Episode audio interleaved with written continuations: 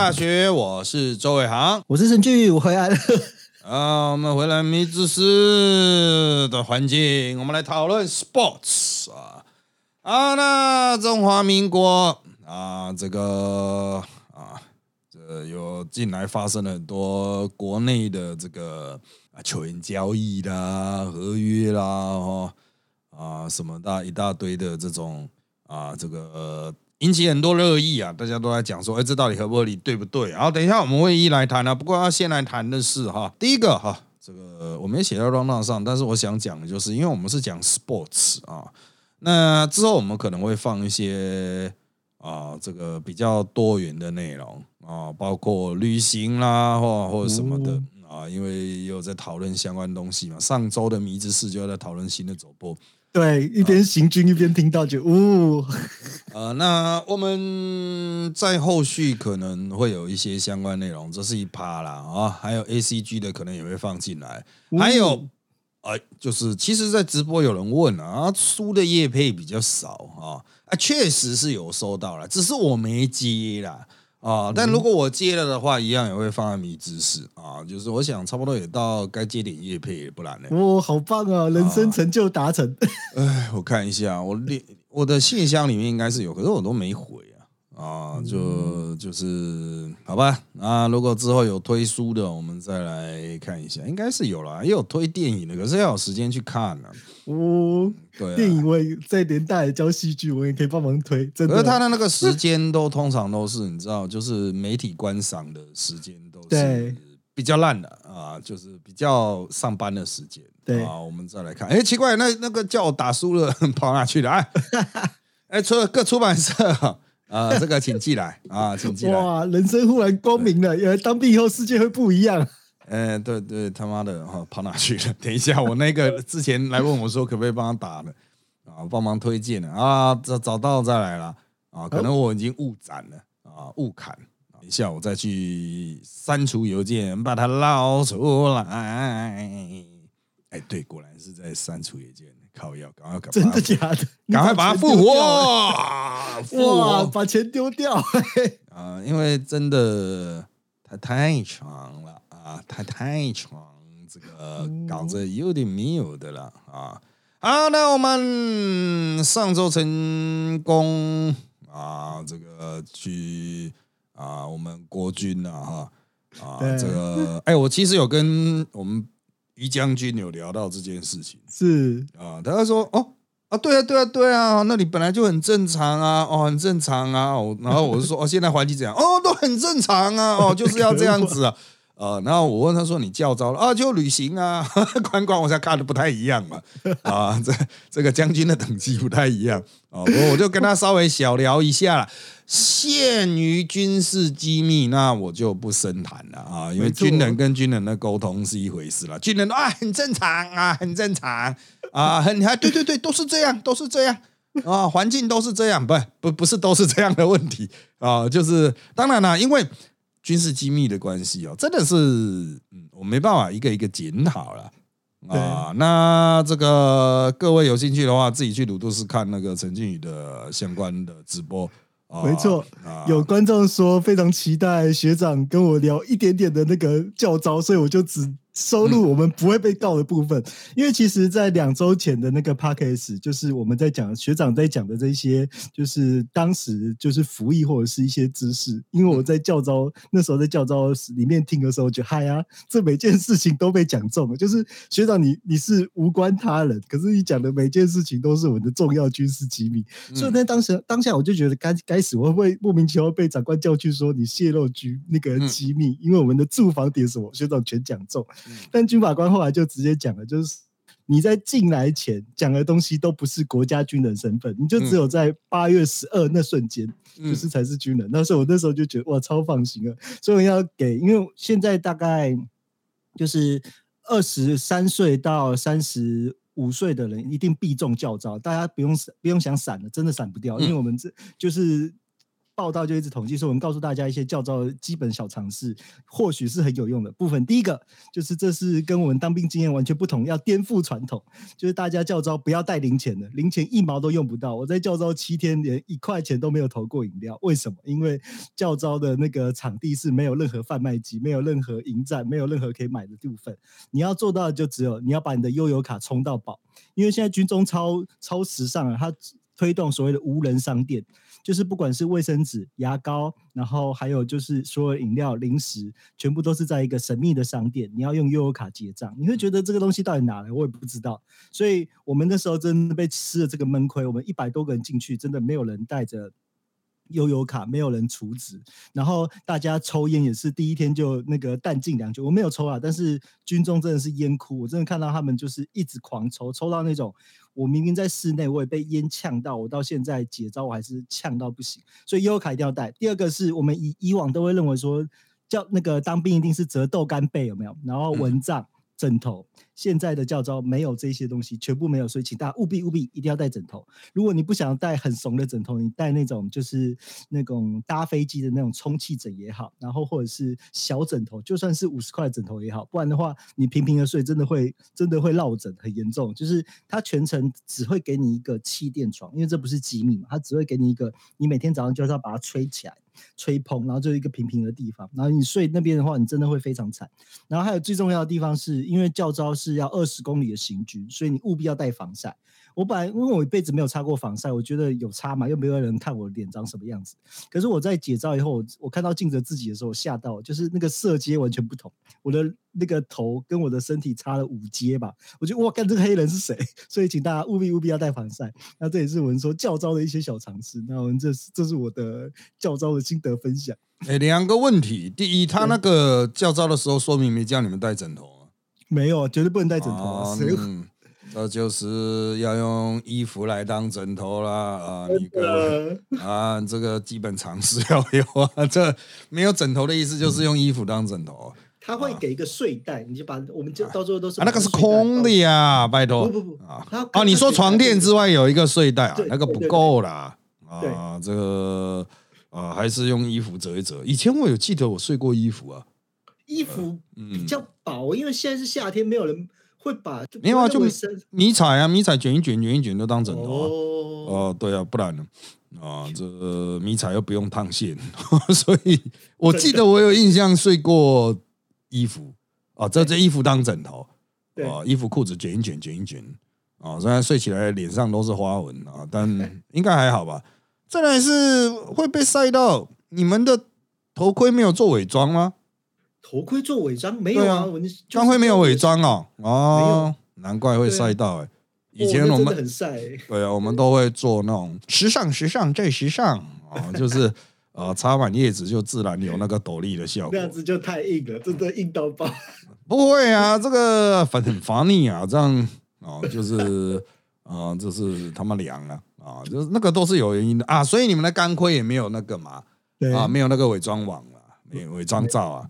都没有啊，对，哦，那就还还算 OK 啦，我觉得还算 OK 啦，哦，只是要有一些心理准备就是了，哦，就是啊，不过也要看啦，哈，整体的这个气候环境啊什么的啊，像那个前几天我在总统府前面看到他们下大雨，还持枪站在雨里面站哨，我想操，我们也是，对你他妈的，你干的那有没有安全观念啊？干的。所有军官都是被机密，真的。而且像教招的时候，他们的危险系数明明都已经到四十六，还是硬超，因为你不可能行军到一半撤。然后真的就是我们真的看到那种再壮的人，就是一个一个直接倒。然后因为是战战地的教招，所以也没有什么安全机制，所以你就看到没有水、没有冰，然后什么就是真的就放着死。我就靠，这在我们新训单会出事，我会觉得这绝对会出事的。呃，这是因为你们不在野战。对，野战当然就直接喝饮料，不不一样啊，处理方式不一样啊，就是啊，你边走边喝可啊，边走边叫吃的可啊，都是可以啊，没有不行，只有买不到啊，只有买不到的问题啊，给我叫全兵全党 啊，没有了啊，就是个人偏好自己画单这样子啊，这个跟信运中心比较大的差异是，信运中心安全机制可能是营级要求下来的，对，可是我们在比较实兵单位的啊，就是嗯，这个各级长官自己看状况啊，各自己应变。那其实超超课红旗不红旗，那新训单位才会有意义了啊。对野战单位它其实真正就是把课程要跑就跑完了，不然就大家临机应变了，现场临机应变。哦，所以他也没有说一定说你红旗怎么样怎么样。其实真的很闷热的话，哈，呃，就看军官有没有智慧，比如找水让大家把自己全身泼湿啊，或者什么的啊，这都是。所以我才会觉得说，为什么你们做伪装？我做伪装会凉很多呢？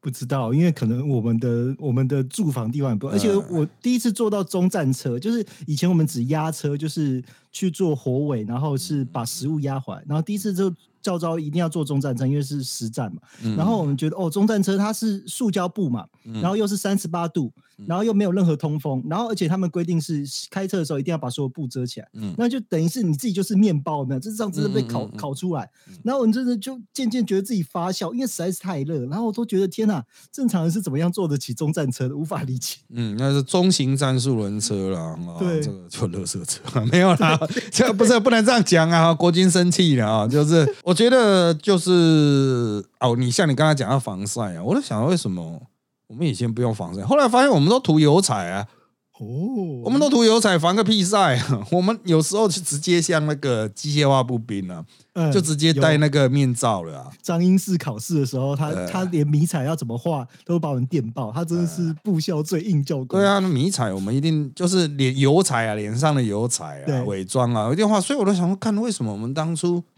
他妈的没有人晒伤哦，原来大家都有画嘛。干那我所以我说做伪装做全呢就不怕晒啊。啊、就是完全就是草嘛，草怎么会怕晒呢？浇点水就好了。可是你在台北市路口看到一群人迷彩，然后行军，你也会吓到。安呐安呐，人生第一次拿枪在台北市走，哎，安呐安呐嗯，我是哦抢劫吗？安呐，重点就是要防晒啊，哦，就是沿路破坏纸皮，这 样一路剪。可能你们也没有没有剪刀什么的，所以他们就想说算了。啊没有，我们收到一个指令也超好笑，就是枪支枪不准去刮别人的车，因为你拿那个大背枪，然后你那个行军又超窄，然后就看到就是有可能把别人的那种新车对要要注意爆敲爆，你他妈你再给我靠到的话，你就给我持枪。啊，你就给我用持枪，他妈的，叫你大背枪不会背，哎，我那个叫什么？是持枪没错啊，就是要撤对对啊，嗯，就但是你们不能大背枪啊，行军不能大背枪，所以是战斗行进啊，对是战斗战斗行进，所以我们啊。就是要对啊，就是战斗用撤的啊，啊，这个 那真的会横纹肌溶解。那个那个枪走起来拿起来是三公斤多，然后我们以前在打靶场什么也都是拿枪，可是实际上战斗行军的时候，那那个那个重量不是这么一回事、欸，啊没有啦，那个要偷偷把它 拆带带子 S 腰带，呃不袋子要给它挂起来，偷偷挂在肩上。你把枪背带偷偷挂在肩上这样子，然后持是持的，但它实际上是挂着，有一个支点在肩膀。有完美的角度。啊对，就是就这样就可以嘛。啊，我是不会用 T 九幺，现在六没 K two 也可以做 6K 啊对 K two 还是可以的，还是可以的，都可以的。哦，所以呃，修行在个人啊，我只能说，大家就是任何的演习都是以快快乐乐出门、平平安安回家为为要啊，就是所有的东西都可以偷吃不啦，所以就是大家自己啊，这个做好为安，然后再顾及旁边左右邻兵啊，左右邻兵不行了啊，会中暑的啊，饮料自己啊自己想办法啊，自己去抓附近的饮料点啊，一定一定要带悠游卡哦，不然真的我七天没有喝到一杯饮料，超惨的。啊，这个他妈的啊，这个抓一下，距离抓一下啊，这个呃，这个反正就是哦，就各位啊，这个临机应变呐，啊，部大部队带出去了，你们应该有野战的、啊，怎么还蠢成这样啊？这个哎呃，应该要单位还是太硬了，还是是他们嗯新单位完全的，他们没有带过这样的部分，所以他们真的是就是把我们当做兵在操，可是完全没有任何就是我们说的安全机制啊啊，安全机制那个是你们都已经军官了，就是军官来负责啊。对啊啊，野战都这样，像我带兵出去干嘛？你以为那些兵会会顾安全的？妈都嘛是我自己在在帮我在帮他们顾啊，虽然我们只是去外面买个饮料而已，但是买个鸡排而已。可是他妈的那些家伙都是白痴啊！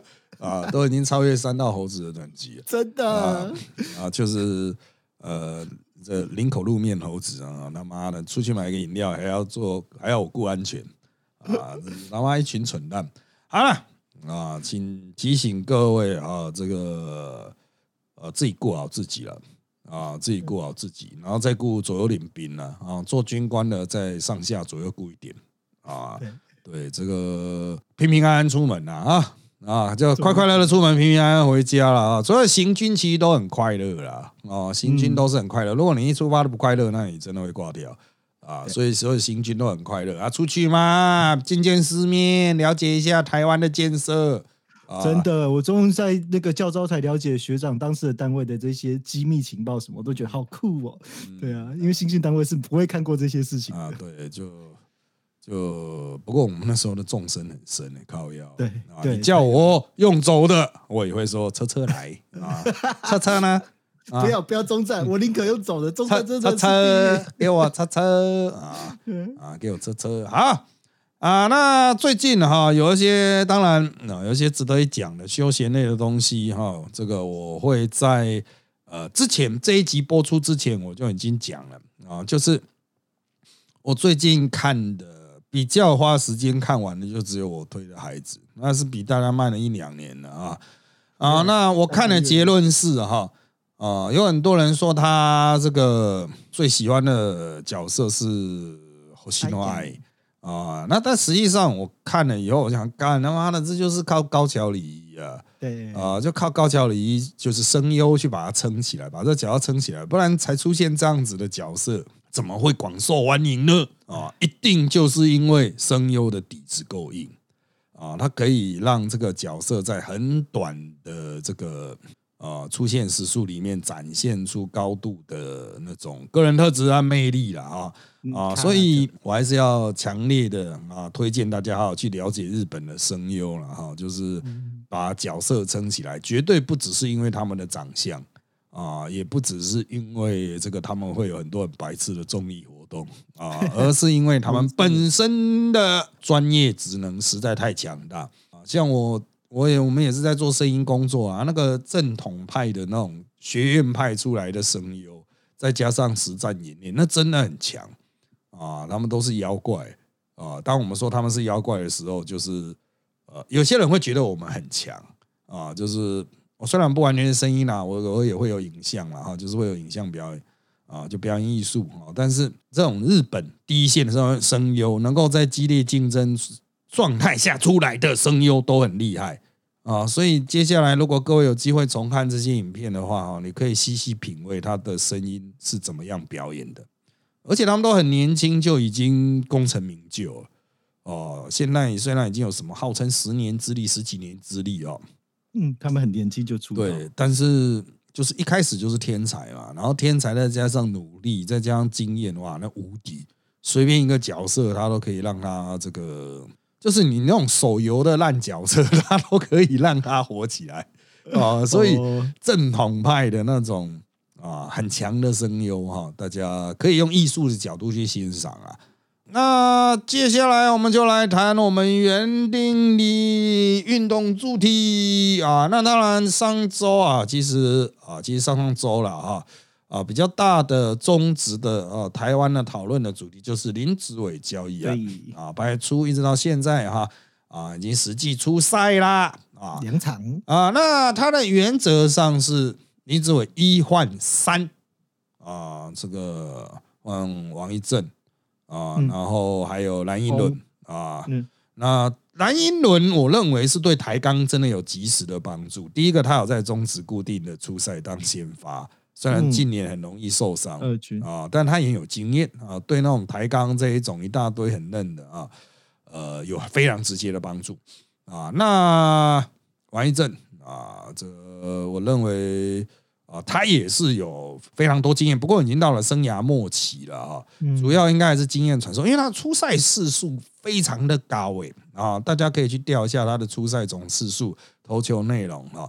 哦，这么样频繁出赛的经验哈，真的啊，虽然老一辈都还是叫他王羲之啊，因为丢到丢到人膝盖，哦，对，在国家队的那身上丢到人别人膝盖的王羲之，但是呃，这个我个人认为就是呃，他还是有他的那种啊价值。那其他的就是大礼包的另外一个部分，就是王伯荣了啊，王伯荣现在还在火腿。啊，但是看起来应该还是不会续约，会来回台湾啊。那火腿会如果要跟他续约，我不知道哎，逻辑是什么我也不知道，因为应该还有更好的，就把资源挤去给更好的本日本本土球员啊，或者是给洋将这样子啊。好，所以王柏荣应该会回来，回来之后应该会跟台钢签约。很多人说什么啊啊，那个契约权交易啊，什么啊，那个不能交易，我觉得那个都是里里扣扣的事情。啊，中华职棒现在还是草创阶段嘛，草创三十五年啊，所以所有规则都是可以修的啊。因此，我看到一些球迷啊，用讨论美国大联盟、讨论什么合约啊，中华民职棒就是随时都可以修的啊。你会说什么契约谈约权不能交易啊？契约哦本身不能交易啊？啊，等他回来嘛，还不是可以瞬间交易？像那个台钢也登陆林子伟啊，登陆林子伟之后立刻进行交易嘛。对。啊，所以嗯，我是不知道为什么大家会纠结在这种啊文字上面啊，因为中华职棒就是一个草创联盟，他们都是用心情的，不是用文字啊，这个文字无法精准的表达心情，所以呃，这个我大家不要太执着了。可能是因为像 NBA 啊，像那个 NLB，还有就是足球，尤其足球世界，他们可能只是一行的小字，但是那行小字就会触发那些很大的事件，然后就是整个交易或者是连整个冠军都是，所以大家在看运动的时候都会觉得说，哇，这样子这种合约我可以拐你。像最有名就拉崩剑士的经纪人，他其实在 NBA 有很多很多球星都是他的，所以他有所谓的拉崩和他的好朋友。然后也是就是少数是球 对少球员去勒索球队，而且还可以有话语权的，所以大家可能会被迫害习惯的，觉得会不会在这边也用这一招？嗯嗯嗯，这个台湾的合约哈，其实真的差异很大。像有些比较先进商业国家合约，真的就是一张 A4 而已。它是因为背后的法令非常的完备，所以合约就是传达精神而已啊，就是一张纸。啊，但是我不太清楚台湾球员的合约到底有多复杂啊。那经过了很长时间发展，maybe 已经相对比较健全了吧？哈，但是至少在球员交易这一个格局里面，我觉得还是还蛮人治的，它不是法治。哦，那当然，大多数人看到这个合约就讲说，哎，到底是谁赚到？哦，比如说是乐天赚到了啊，乐天同台钢那边抢劫林子伟。但也有人认为说是台钢抢劫了，呃，这个乐天一口气抢了那么多人，连王伯龙都干走了啊。那王伯龙回来台湾打啊，再怎么样也可以复制日本二军的成绩吧？啊，那二军成绩虽然不见得好看，但是全垒打该有的有，就是一个先发球员这样子。那我个人的看法是啊，这个交易能够谈成，那基本上在谈成的那一瞬间，双方是合意的嘛，一定都觉得自己有赚到啊。啊，所以双方都会觉得自己有赚到，所以他们也许都会觉得我抢劫对方了啊。那实际上到底怎么样，真的要看这些人打个一两年，甚至打完这一轮合约哦。就是林志伟好像是两年约还是三年约，我忘了啊。因为现在都是季中开始加入嘛，所以他们都是点五合约，二点五、三点五这样子啊。好，那等他合约走完啊，我们才会知道说，哎，林志伟打出来的价值是多少。目前看起来，就月薪的部分是差不多了啊。这个现在职业球员的薪水都还蛮高的，月薪的部分是差不多就是一对三这样子啊。那呃，现在我看林子伟少数的几次的上场的表现啊，因为才上两场嘛，对啊，两场我看他的表现就是呃，当然他有一些压力，有一些紧张，不过手感是有的啊，比赛的手感还不错。哦，比赛手感还不错，那能够维持多久？呃，台湾的球员啊，台湾的投手对手会多快找出他的弱点？哦，这个就是我们讲直棒，就是当然就看长期了啊。所以我认为他的成绩应该不至于差了，哦，不至于打到就说人家觉得干这样也值那个薪水哦，啊，应该是不至于。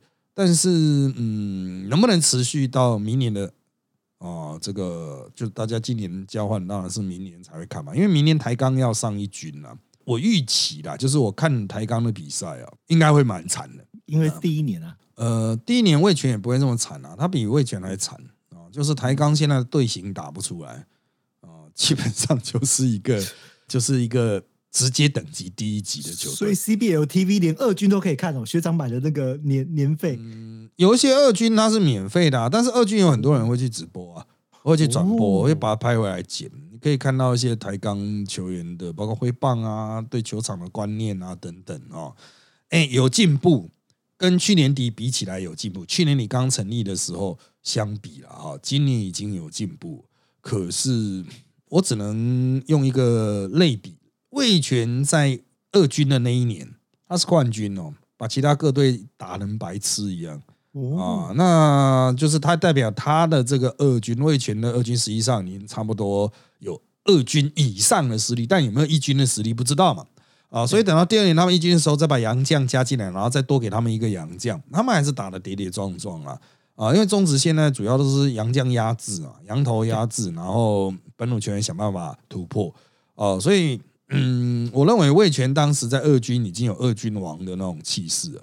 可是，在一军仍然非常的辛苦啊，到今年才比较 OK 啦。那今年他们队形打出来了嘛？啊，就是先发只要撑过去，后援上去根本就不会掉分了啊。他有一一狗票、一海票后援，呃，救援海啊，这七局以后几乎都不会掉分啊。那就就好羡慕啊，就是强大的救援海啊。这个这么多救援海，我觉得台钢可能会想要抢啊。就是他到了年底又会有第二轮的那个特别选秀，他可以在十八人保护名单之外再选一些抢。嗯，但是我觉得台钢应该急需是打者，他不要投手，投手用杨将先挡就好了。啊，他的投手本土投手也还可以，还可以的意思就是说，嗯，防御力大概五六左右这样。啊，就是头两局会丢一分多。啊，那杨打可能真的比较必要。他是打击真的太难，嗯，对。台钢现在弹球系数什么不是国内的打者也可以相相较之下会有这样的表现？不行哎，台钢现在几乎都做反面反向攻击啊，都都不太行，就是挥棒速度。兄弟最后一个羊打都因为兄弟缺羊头，不是放啊啊，对啊。可是台钢是需要羊打，他明年可以有一个羊打啊，明天可以有一个羊打，因为是新球队福利。可是他这样真的不行啦！我就是看了一比赛，他们的比赛觉得哇，呃，这样不行，这种攻击力量不行。蓝一轮去到那边都可以打三四五棒没问题。啊，真的，他那个打击的 power 观念、经验啊，那种面对球的那种对手的思维，他现在碰到还是二军层级的投手，哎，等他碰到一军的羊头，根本就不用玩了。啊，就是对于球场那种概念啊，就是对于。我现在上上站上打击区，我应该做什么？台钢的真的是比较嫩啊，光是二军的比赛没办法让他清醒啊，所以我之前才会说，台钢如果上一军的话，可能会重现第一金刚的惨况 啊，这个急需解决了，所以他一万三呢，我觉得看他们还有什么可以拿去换，不过现在他们也没什么可以换了啊，这个我觉得会非常的辛苦哦，我觉得非常的辛苦。啊，看洪一中的智慧了。哦，洪一中，这他应该也知道骂也没用，因为这些球员的经验和技术就只有这样。哦，这个真的哈，我强烈建议看得懂棒球的朋友去看一下台钢的比赛的转播的记录档或精华。啊，你就发现他们即便是打出一个大局哦，也很多是反向攻击，反向攻击。反向攻其实其实就是我有点追不到球啊，所以我就就是利用一点顺势把它往呃，比如说我是右打者啊，我就把它往右外野去打，这样子就不是拉打了啊，就是一般我们俗称推打，但是这种说法也不太精准。实际上有时候就是干我就追不到啊啊，我就只好往那个方向去打啊。那这一点哦，就是展现出来，就他们全员打非常少嘛。啊，这个全员打数都是自己新秀，基本上都打不太出去的啊。那魏权当然他有捡到吉利吉刀啊之类的，他就原来就有刘继宏，然后又捡到吉利吉刀，构成他的中心打线啊。那后来又在自由市场捞到林志胜啊，使得他们的火力至少还有维持一定的这种长打的水准，可是台钢没有呢。台钢不是说想要抢小胖吗？因为乐天打算把小胖也放走，可是有点老啊。对啊，对啊，有点老的选手就有经验，但是风险高了。对啊，风险高了，来搞不好全年你打不出一打不出个毛啊！对，所以你给他五百 PA 都打不出个毛，所以人体电风扇。对啊，就是不要讲说人体电风扇呢，要不打出来全部都是那些滚地球哦，就打不动球星的眼睛已经看不准了啊！这个真的是，我觉得这个会是我现在讲，很多人会讲说，哎，为什么你都？啊，讲讲的好像没有什么痛点，就是我们讲总是比较保守嘛，实际上就是干真的是烂到不行了 啊！为了避免就是明年就会出现那种其他几队都是五成 或是五成接近五成，就只有他一家在地狱水深火热哦。我认为中职啊，我们蔡其昌哈应该啊想点办法。好，那上周还有另外一个很多人叫我们讲，就是台湾直男哈金传恶性挖角事件。那这个是林炳胜哈，林炳胜金传恶性这个其实恶性签约事件比较精准啊。林炳胜原来哈原来他是属于这个呃新北特工了。啊，然后他的约解了之后，他跑去跟 P 新美特公司 T one 的，然后他解约之后去加入了，就是约满了之后，他去加入了霹雳格的接口工程师。好，那工程师已经宣布他正式加盟了，哦，就好像我不知道有没有发那什么什么 Welcome 这样子的啊啊，林炳胜就突然 Thank you 拒绝加入啊，那当然了哈，这是林炳胜。啊，在这个跟其他的这个球队已经签约了啊，已经跟那个台北台新新的 T One 球队签约，所以实际上是两联盟啊，所以是两联盟。那两个联盟哈啊，有些人说干那么恶性啊，他妈的签约又不认呐啊，当然李敏生说那个签约是委任的啊，委任去谈的。啊，这个他签的是，就是李敏生会认为说，我签的是一个签了一个委任约，就是有点说，嗯，我们可以继续谈下去哦，约前之约，像买房子那样，哎，对对对斡旋。斡旋，可是他没有下斡旋金，就是搞不好有，对，谁知道啊？那当然，PLG 的这个工程师啊，这是一个球队啊，职业队啊，他就很很杜烂啊，他说你他妈你怎么可以这样搞？啊，那我个人认为哈，两联盟甚至三联盟状态，哎，真的是没有办法哦，没有办法。什么叫没有办法？他缺乏一个最高仲裁者嘛。哦，那最高仲裁者是谁？就中华民国地方法院，不就是这样吗？这样吗？对啊，这这是只能找地方法院委会吧？没有没有没有没有，体委会不管这种事啊。职业球员的合约，体委会管这种事的话，永远管不完。那篮协说他要介入协调了。啊，可是篮协它是第三个联盟啊，SBL 啊，啊，所以嗯，怎么办啊？你问我该怎么办，我只能说去法院告一告，哦，就是这样。你如果觉得说干他要履约啊，请来告啊，就是这样啊，不然。哦，我这个联盟把你禁赛，比如 P 联盟觉得说哇，干你这球员很恶劣，我把你禁赛。好，禁赛好，那我就去 T 联盟，不就是这样吗？哦，就是他就是这样。所以当很多人说哇，这种恶性签约怎么办呢？哦，就上法院解决啊。哦，不然法院是干嘛开来干嘛的？道歉有用的话，干嘛要法院？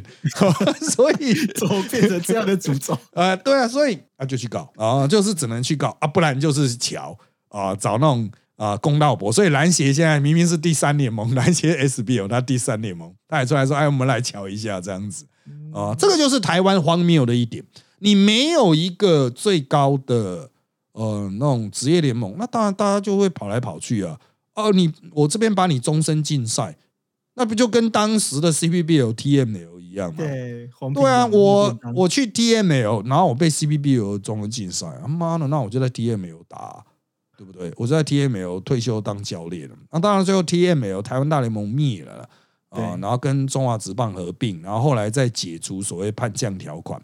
啊，那这个也是经过漫漫长路，但就是没有一个联盟谁理你啊？大家就去地方法院告嘛，哦，你告我，我告你啊，民事纠纷吵起来。哦，所以这当然法官也是辛苦啦，哦，就是可是对他来说就是一个商业合约哦，你说商业合约，嗯，他这样签的叫做，嗯，这个叫做，呃，我看一下，他原来签的是一个委任合约，哦，定于二零二三九月一日生效，啊，因为中信特工跟林炳胜的委任合约期限至二零二三八月三十一日，啊，那工程师与林炳胜签的合约以二零二三九月一日生效，好，他说我也你也没跟我解约啊。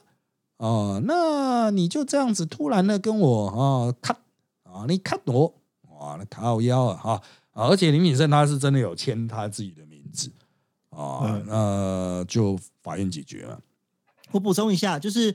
皇马跟巴塞的宿敌，他其实在当时皇马主主席，因为皇马是球迷赞助，他不是集团，他是球迷出钱，然后让球队打给大家看，因为我们说是国王的这个部分，所以在当时佩雷兹是选不上主席的，因为他没有人脉，他没有这整个足球的这些经验，但他跑去做一个宣传口号，他们说我们把巴塞的队长挖过来，就 Luis Figo。然后跟就是这一次的这个直男的恶性瓜较相似，飞哥当时收到的并不是他背叛，他其实还蛮爱巴塞的，他为以巴塞为荣。可是那时候主席跟他讲的也不是说你要来皇马，他说的是我要选举，所以我给你三十万美金，然后你就是签这张纸，爽拿三十万，什么事都不用做。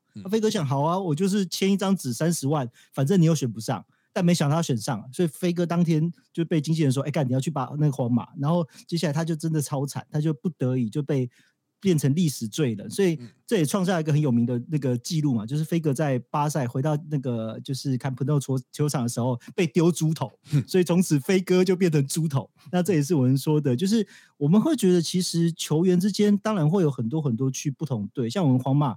巴塞三连霸的主力是我们皇马的 A 斗，然后在当时 A 斗拿到了就是三连霸的时候，他直接在呛声，直接就说皇马的爸爸是谁？但是皇马还是那个付他大量的年薪，还是没有屌了半句啊！所以这也是我们会说史上最恶意的挖角，也是最有名的事件。补充一下，这个其实有点摆烂了啊。但是我个人认为，就是这也凸显了合约的弹性无限的大啊，它可以绑各式有的没有的啊这种。约定嘛，因为就是民事关系嘛，啊，所以当现在球迷在吵说，你看，你看李敏胜他有签约哦，啊，他你看他有签名哦，好，那就告嘛，中华民国大家签下去的东西，然后大家不认的多的是，签下去，我觉得有点恐怖感啊，对啊，签下去不认，然后摆烂啊，这不是我啊，这我哥帮我签的啊，像这种东西啊，你在黑虎金龙，对对啊，就是呃，那是他弟啊，那不是他哥，所以呃，我个人认为啦，哈。不要这个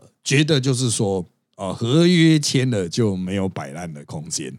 告诉你，他很多人的想法都说，我搞不好官司拖个两年，你他妈你那联盟就倒了哎，对你球团就倒了，对不对啊？所以哦，这个像我们有在外面做生意啊，哦，这种摆烂的人我们看多了，签约不付钱的何其多啊，签约不履约的何其多啊。啊，那怎么解决呢？就大家在商场上的智慧。所以透过这个事情啊，我只能说了，真正在做生意的生意人，他一般奉公守法那种公务员心态、学生心态人哦，还真的不一样哎啊！就生意人就是他妈，我就我就摆烂啊，我东西交不出来，我钱付不出来怎么办？我也不知道，我就不要履约，我签约签约不算约怎么办？没有仲裁者，没有这种。及时的制裁的话啊，那真的就会有现在的情形啊！啊，我不是说这样的做法是对的啦，但是当篮球职业篮球分裂为两联盟、三联盟的时候，就是会有这种问题，它缺乏一个集体协商机制、共同制裁的平台。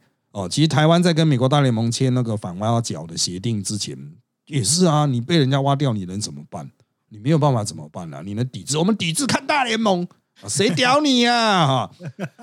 好，那我们要讲的内容就差不多到这边喽。有意见请到 YouTube 留言，让我们知道。谢谢大家，拜拜，拜拜。